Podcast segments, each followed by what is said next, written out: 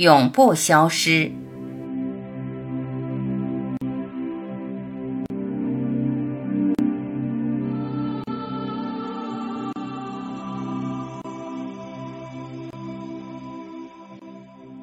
永恒的无始无终，找到它，你感觉到吗？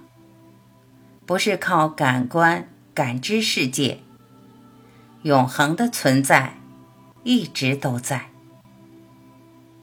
念头从哪里来，又到哪里去？追踪下去。你一直当真的这个我，习惯于用眼睛看，耳朵听，意识想。这个我每天都在改变。是谁让你听，让你看，让你想？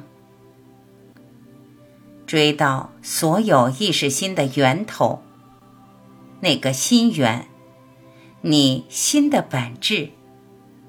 能知能觉的本心，就是它，让你看，让你想，让你听。无论你看或不看，它一直都在。无论白天、黑夜、睡着、醒来，它还是在，从不曾改变。你一直认定的我，变化莫测，漂浮不定。在变化莫测、漂浮不定的我之上，心就不定、不安、不踏实。除了根本的，浮于表象的，都是虚幻、不确定的。抓住虚幻的我当做我，导致。无止境的匮乏与痛苦，必须看到一切的源头，不是感官去看。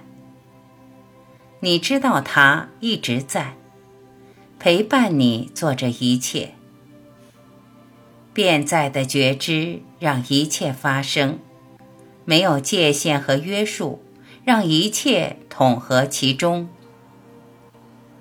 你神圣的觉性遍及所有，与诸神、诸佛同在。你不再孤单，那些忧郁、低迷的情绪消失在广大无边的本性中。你怎么可能是可见的这个人？你怎么可能？依赖感官而活着，超越感官感知的才是永恒的。心源滋养你，你是永恒的。身心会消失，源头的能量永远不会消失。